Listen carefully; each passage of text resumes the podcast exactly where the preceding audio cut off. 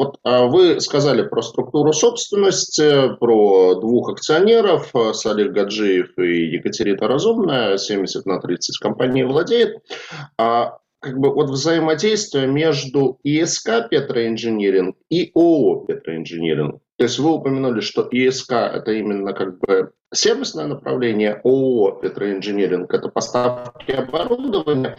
Я правильно понимаю, что они не консолидированы в группу, то есть отчетность у компании разная, они не выступают кросс-поручителем, и мы говоря вот у вас как об эмитенте облигаций, мы говорим именно о ИСК Петроинжиниринг как такой как бы стендалone бизнес, то есть кросс-поручительство с э, торговым э, направлением здесь нету. Да, Сергей, абсолютно вы правы.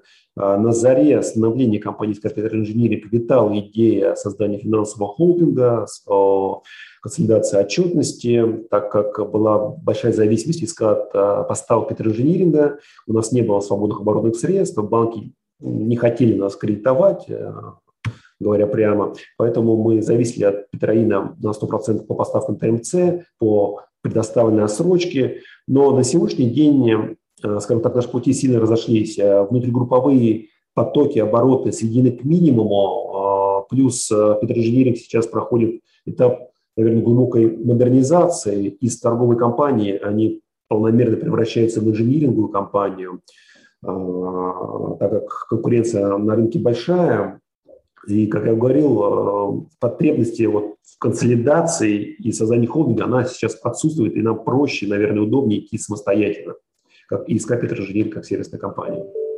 Спасибо. Ну, как бы история абсолютно понятна. То есть, соответственно, там, для долговых инвесторов понятно, что мы смотрим на, на ES Capital Engineering как на отдельную компанию и анализируем ее отдельно. А с точки зрения как бы, э, направлений э, деятельности и распределения выручки у вас подробно было. А вот э, ну, цементирование скважин, это понятно, какие-то там цементные работы, а буровые растворы, то есть раствор в данном случае это услуга, это не как бы не товар, что вы там привозите раствор да, каких да. это именно какая-то услуга, да? Это услуга по именно приготовлению, то есть наша задача приготовить буровой раствор, закачать его в скважину и вымывать шлам, который образуется в процессе бурения. И, и мы продаем именно услугу. Хотя компонентом э, раствор, конечно, является химероген, который мы покупаем у поставщиков. Спасибо. Про конкуренцию на рынке. Вы, в принципе, упомянули, что во многих направлениях ваши основные конкуренты – это иностранные компании. Вот можно еще раз про конкурентный ландшафт? Ну, давайте вот в самых основных, э, э, того, где ваша основная деятельность – это растворы и цементирование. То есть с кем вы прежде всего конкурируете? По службе, по службе цементирования главный конкурент – это Шлимберже, иностранная компания. Но, как я вот упоминал, по массовому бурению объемов работ хватает всем. То есть, поэтому здесь острая конкуренция не стоит. А, плюс э, у нас есть возможность, э, особенно в службе буровых растворов, предоставлять услуги по более низким ценам. Наверное, кстати, именно по службе буровых растворов конкуренция со стороны западных компаний, она наименьше ощутима. Тут, наверное, больше мы чувствуем конкуренцию в рамках, знаете, вот, э, аффилированных или киптивных компаний, созданных самими нефтяными компаниями. Это собственные дочки Роснефти, Газпрома. Сейчас такой тренд наметился на рынке. Э, именно госкомпании, Роснефти и Газпром активно активно создают собственные подразделения нефтесервисные. Но вот я делал отсыл к отчету RuEnergy, аналитики подчеркивают, что данное направление, оно тупиковое, и мы это ощущаем. Дело в том, что собственные подразделения госкомпаний, они менее эффективны, они менее гибкие, менее поворотливые, и качество и сроки оказания услуг у них а, ну, и хуже, и, и больше по времени. Поэтому конкуренция с этой стороны тоже присутствует, со стороны аффилированных структур крупных компаний, но, опять же, объемов работ хватает всем. И та же Роснефть, имея собственное подразделение, активно выбрасывает на тендерные площадки свободный объем работ. Да, возможно, это не самые маржинальные проекты, то есть маржинально они оставляют внутренним своим подразделением, но тем не менее на рынок э, выбрасывается огромное количество предложений поучаствовать в работах. Да, на самом деле вот это один из вопросов, который я хотел задать, потому что в аналитическом отчете «Эксперт ТРА» как раз обра- они обращают внимание, что усиление позиций независимых компаний а, ограничивается тенденцией к наращиванию собственных компетенций в нефти- нефтесервисе крупнейшими нефтегазовыми компаниями. Да. То есть а, а, рейтинговые агентства тоже, в принципе, это как такой фактор а, риска для вас выделяют.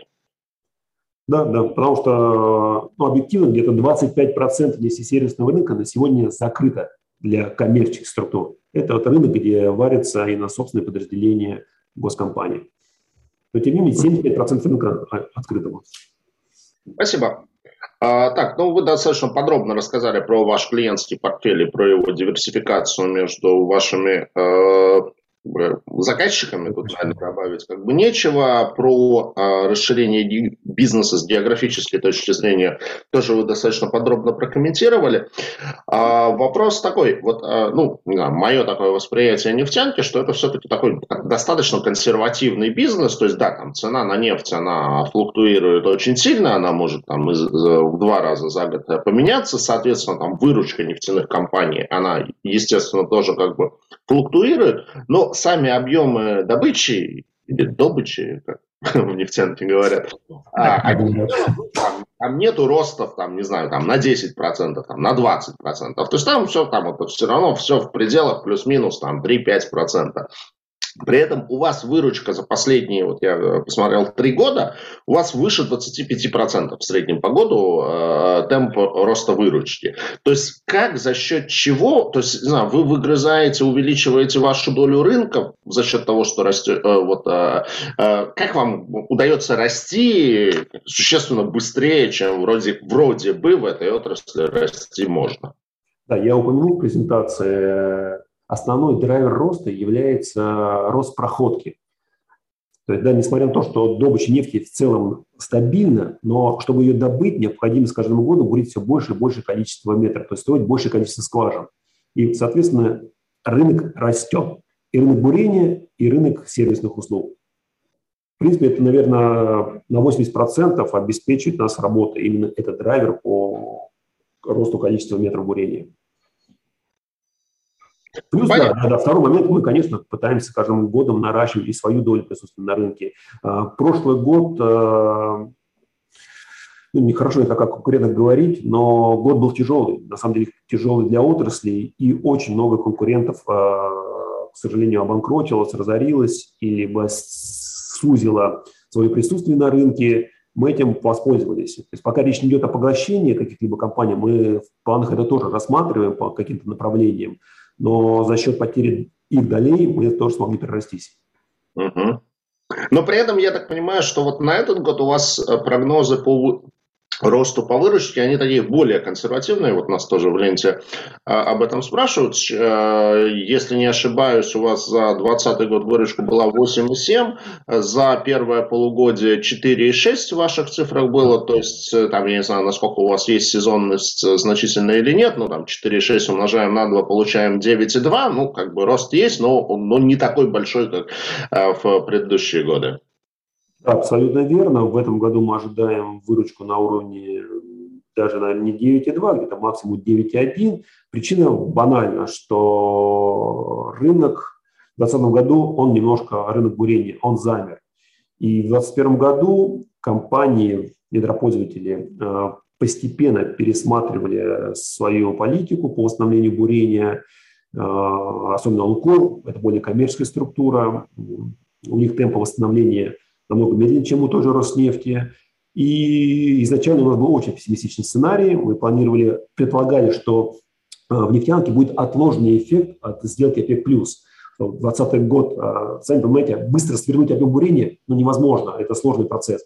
Поэтому, когда была договоренность э, стран озвучена, мы понимаем, что будет отложенный эффект по полгода-год. И ожидали резкое снижение даже не в 2020 году, а в 2021 году. Но вот, к счастью для нас, за счет того, что отрасль быстрее стала восстанавливаться, плюс за счет портфеля, а в нашем портфеле присутствует порядка 50 заказчиков. Это, конечно, включая и структурные подразделения, входящие там, в Роснефть, порядка 10 компаний, там, Лукойл порядка 15. Но в любом случае а, мы смогли а, часть наших провалов, там, где было сокращение, компенсировать за счет других заказчиков.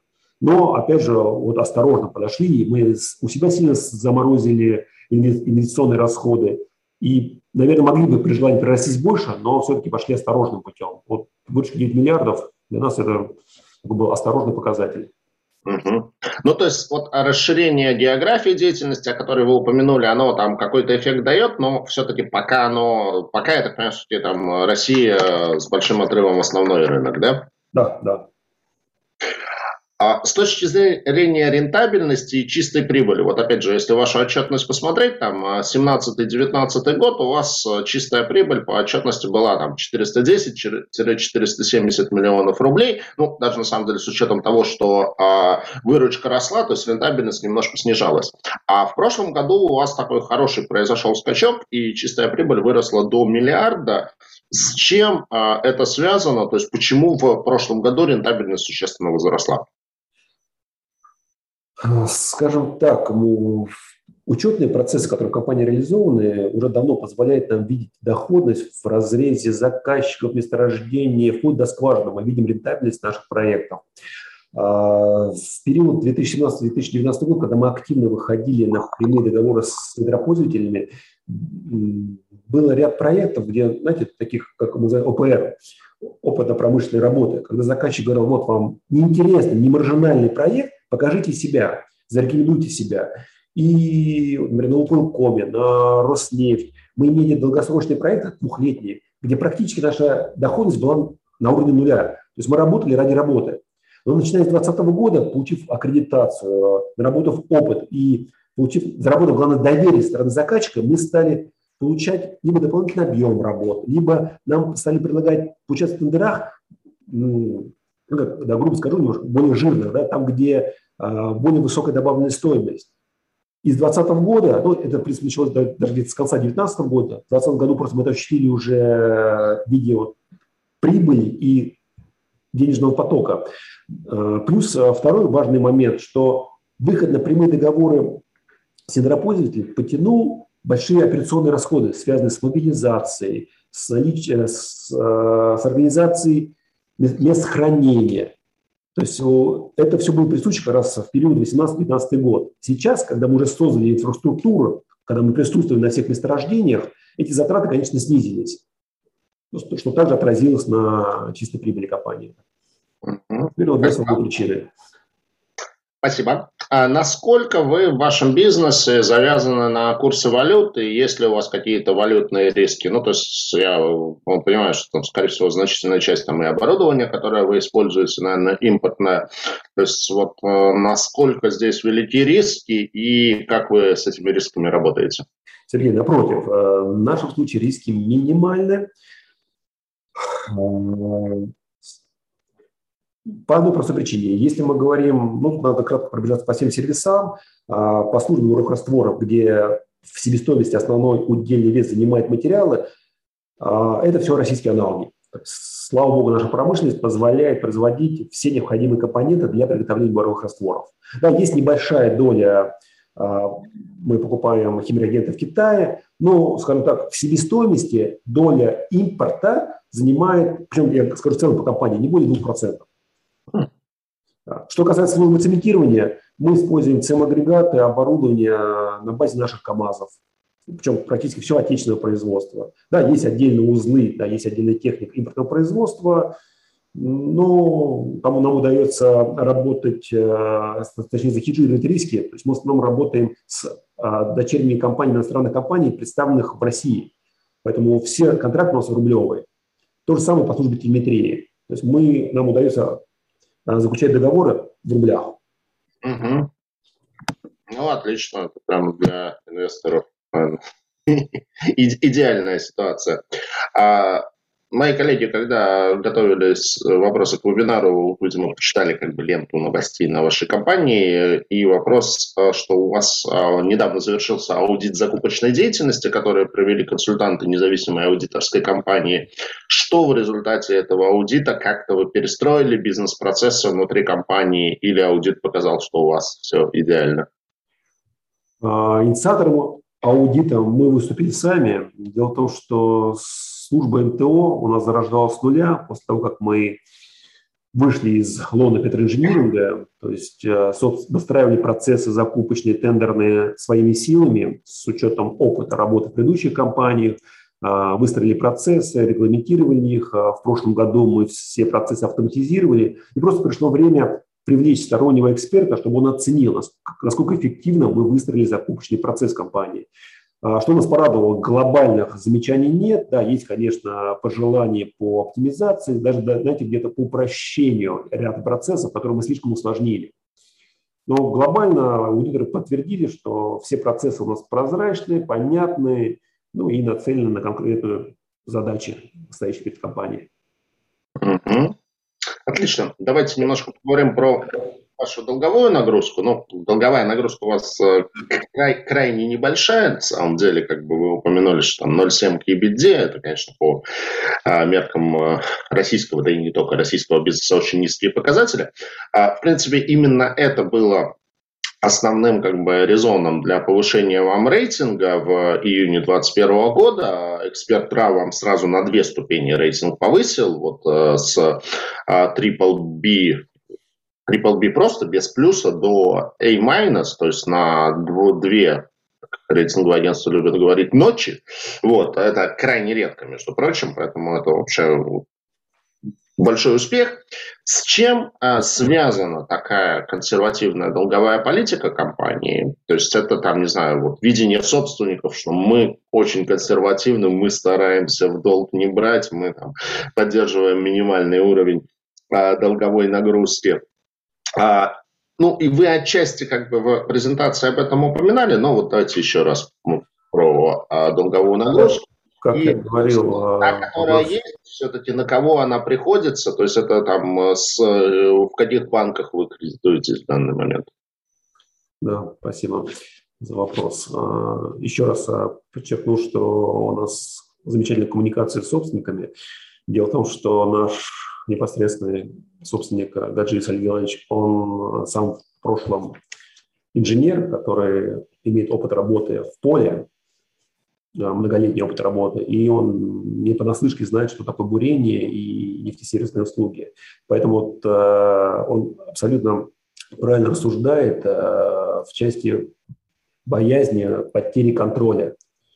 И да, иногда, конечно, мы видим возможности, мы можем прорастись там на больший процент, но задача стоит не потерять контроль, не потерять э, вот этот операционный контроль, что отразится на качестве. Мы очень долго зарабатывали репутацию у наших недропользователей, у наших заказчиков, мы ей очень дорожим.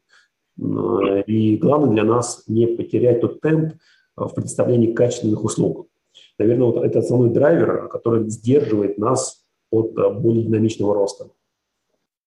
Угу. Что касается да, банков, э, опыт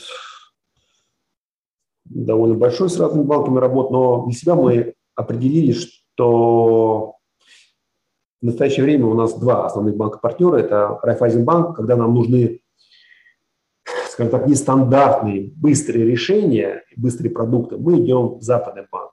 Но, к сожалению, наши банки более консервативные, они более медлительные.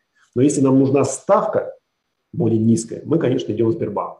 Это вот два наших основных банка-партнера. Но после организации выпуска мы намерены также э, активно поработать с Совкомбанком, потому что ребята зарекомендовали себя с очень хорошей стороны. На самом деле команда профессионалов. Ну, возможно, в копилке добавить еще третий банк.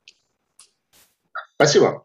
Давайте немножко тогда про вот предстоящее размещение, и раз уж упомянули Совкомбанк, то, наверное, самое время подключить к нашей беседе Роберта Смакаева. А, Роберт, можете нам э, рассказать там, основные параметры выпуска, дать ориентиры, ну и какие-то особенности, там, не знаю, если ковенантный пакет, на кого больше ориентируетесь, на частных инвесторов или на институционалов? Можно вот про это? Да, коллеги, добрый день. А, спасибо большое Сергею за возможность э, компании представить себя на вашей площадке и Виктору большое спасибо за оценку наших э, достижений и возможностей. А что касается сделки, то сделка довольно стандартная. Мы размещаем выпуск э, на три года с квартальным купоном. А, планируем разместить не более 500 миллионов рублей – такая небольшая сумма связана с тем, что данная сделка скорее носит имиджевый характер для того, чтобы компанию представить э, ну, публичным инвесторам, да, вот, и как-то перейти в публичную плоскость. А книгу мы планируем э, на 21 сентября. Э, сейчас вот маркетируемый диапазон не выше 9,75, и мы рассчитываем, что все-таки те ориентиры, которые сейчас обозначены, они будут снижены в процессе формирования книги. А, организаторами выступают э, уважаемые наши партнеры из ВТБ Капитал и, собственно говоря, сам Совкомбанк. Что касается комбинантного пакета, то эмиссионной документации так не предусмотрен. Вот. Э, из интересного стоит отметить, что мы ведем диалог с Московской биржей относительно включения бумаг э, в сектор инвестиций и инноваций Московской биржи. А, это позволит э, там, получить некоторые налоговые льготы при соблюдении определенных правил. И плюс ко всему стоит отметить, что рейтинг а, нашего эмитента позволяет э, инвестировать средства коллективных инвесторов. А что касается вопроса относительно целевой аудитории данной сделки, то мы Будем рады всем категориям инвесторов, инвесторов розничных, э, институциональных, банки, инвесткомпании, страховые, пожалуйста, ну, открывайте лимиты, если это коллективные инвесторы, просто приходите в сделку, если физические лица. Будем э, всем рады. Спасибо. Спасибо. Ну да, я от себя тоже, наверное, добавлю, что, конечно, так, размер выпуска действительно, наверное, как бы маловат ну, с точки зрения инвестора с, э, с размерным масштабу компании, поэтому я когда вот к вебинару готовился, я про компанию почитал, изучил, я думал, что сумма займа там как минимум единичка, а может быть и полтора-два, а тут 0,5. Думаю, достаточно как бы мало. Но я уже понял, что акционеры компании люди консервативные и это, излишнюю долговую нагрузку стараются не брать. А немножечко еще к финансовому состоянию компании. У вас достаточно большая э, кредиторская задолженность, 1,9 миллиарда. Вот что это за задолженность, э, какова природа задолженности, то есть, собственно, как бы вот кому вы должны и как эта задолженность возникает? Спасибо за вопрос. Если мы с вами говорим о структуре кредиторской задолженности, то э, мы должны понимать, что как сервисная компания мы практически не привлекаем на субподряд э, аналогичной компании по услугам. Э, на 90% кредиторская задолженность предоставлена задолженностью по поставленным материалам, прежде всего для службы рухрастворов. Это очень материалоемкий сервис, еще раз повторюсь, необходимо огромное количество разного типа химреагентов держать на складе и на месторождении. Поэтому 80%, даже может быть и 90% задолженности – это именно задолженность по поставленным ТНЦ. В первую очередь химреагенты и масла. Тоже не совсем по-русски скажу, но так э, принято говорить. Э, с 2019 года наметился новый тренд э, при приготовлении буровых растворов. Если раньше химреагенты, то есть раствор, да, ну, понимаем, это в воде делается некий раствор. То есть раствор готовился на водной основе, то начиная с 2019 года а, раствор начал готовиться на дизельном топливе либо на масле. А, учитывая, что, конечно, вода раньше бралась бесплатно из источников, из скважин, то доля кредиторской задолженности сильно выросла задолженность по поставленному маслу. Спасибо. А, вообще вот этот займ рассматривается как такой вот ну, Роберт уже сказал, что в большей степени это, наверное, имиджевый проект, но да, имиджевый, конечно. компания планирует на облигационном рынке в дальнейшем присутствовать регулярно, если там, допустим, планы по выходу компании на IPO также. Давайте с последнего вопроса начну. Э, как финансист у меня голубая мечта выйти на IPO. Да. тоже эту идею поддерживает и понимает, что глобально, рано или поздно мы на IPO обязательно выйдем. А если пока о приземленных наших планах, то, кстати, у Сергея уже начинает читать вопрос-ответы в чате. Давайте, наверное, сразу скажу, куда мы направим деньги от э, первого облигационного займа. Да, это дебютный наш проект, он имиджевый, но тем не менее привлеченные деньги не будут лежать у нас в кубышке. А, мы планируем миллионов триста направить на приобретение спецтехники для службы цементирования. То есть это на базе КАМАЗа, ЦЕМ-агрегаты, а, сейчас проработки ЛНТО порядка 16 единиц, на общую стоимость 300 миллионов. Ну и 200 миллионов мы направим на рефинансирование внутригрупповых займов. А у нас, если, когда я говорил о портфеле долга, 400 миллионов займов между нами и ООО «Петроинжиниринг», мы планируем где 200 миллионов направить на погашение этого долга.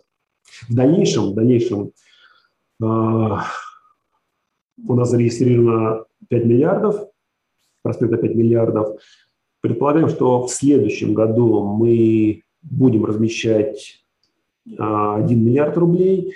Эти деньги пойдут на глубокую модернизацию от сервиса наклонно-направленного бурения, о чем я говорил. То есть нам необходимо идти в сложное бурение, для этого надо приобрести оборудование более высокотехнологичное. Это речь идет о телесистемах с гидроканалом, о роторных управляемых системах. Это то, что нам позволит войти уже в сложное бурение и там нараститься. Но, опять же, мы к этому проекту а, а, подходим очень осторожно и, в первую очередь, сейчас прорабатываем а, возможность заключения долгосрочных контрактов с недропользователями, чтобы максимально быстро отбить эти инвестиции.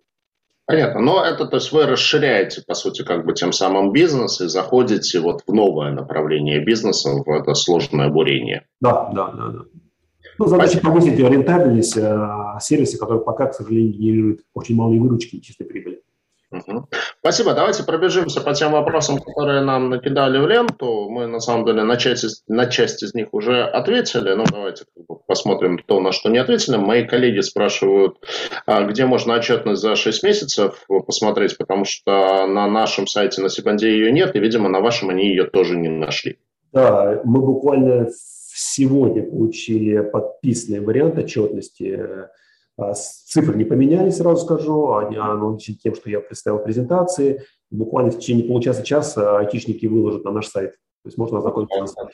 Как только она будет на вашем сайте, наши, наши ребята тоже ее возьмут и оцифруют на Сибанде, она будет.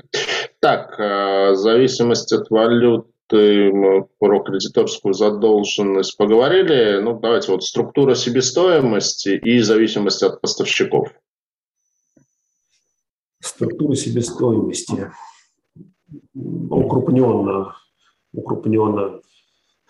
Ну, конечно, видите, у нас пять разных направлений деятельности, они диаметрально все отличаются друг от друга, но акцентируемся ну, на...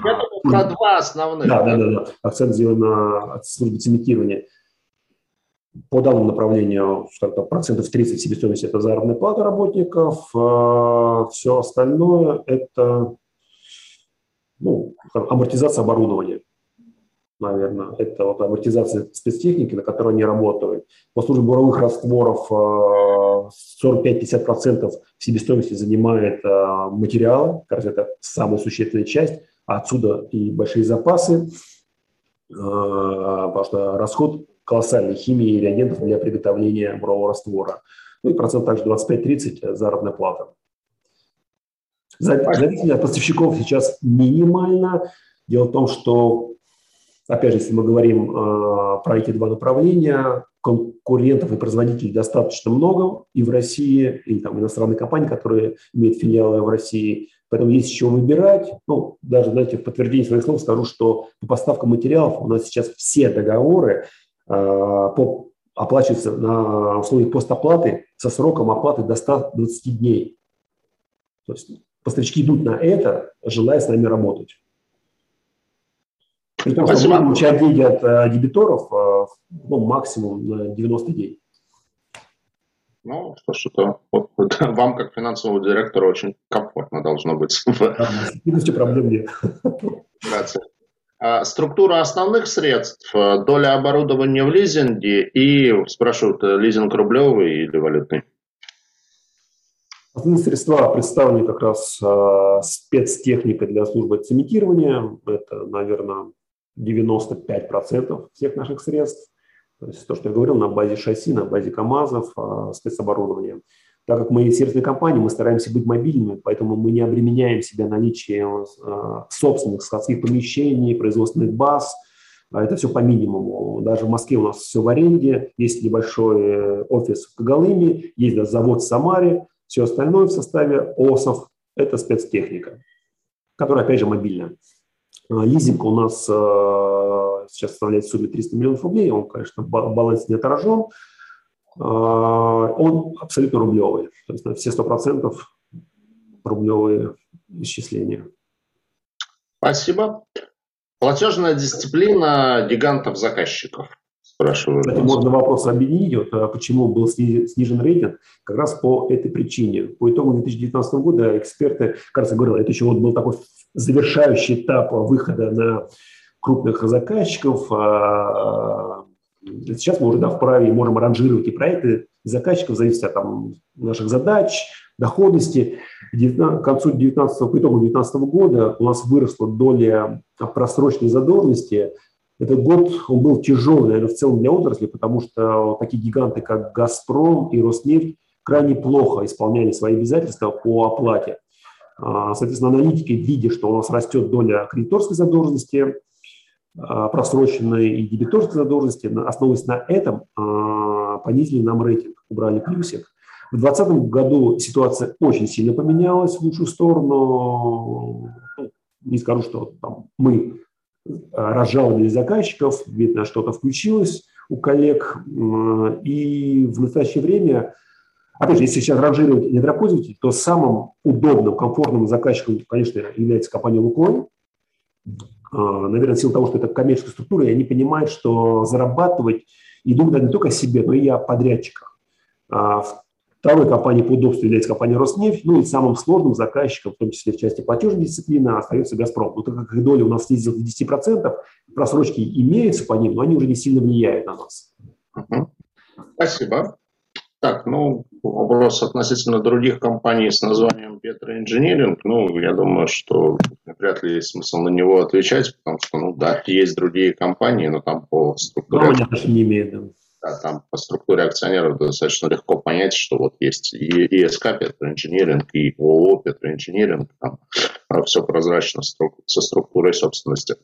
А, ну что ж, а, мы на самом деле исчерпали все вопросы, которые были приготовлены мной и которые нам задали в ленту, поэтому как бы хочу сказать Виктору большое спасибо за краткость и четкость в презентации и в ответах. А пожелать, э, естественно, успехов в размещении облигационного займа, ну, на самом деле, с учетом высокого рейтинга компании и очень небольшого объема займа, сомнений в успешности размещения у меня лично нет никаких. И думаю, что тот случай, когда будет интересен и розничным инвесторам, и институциональным.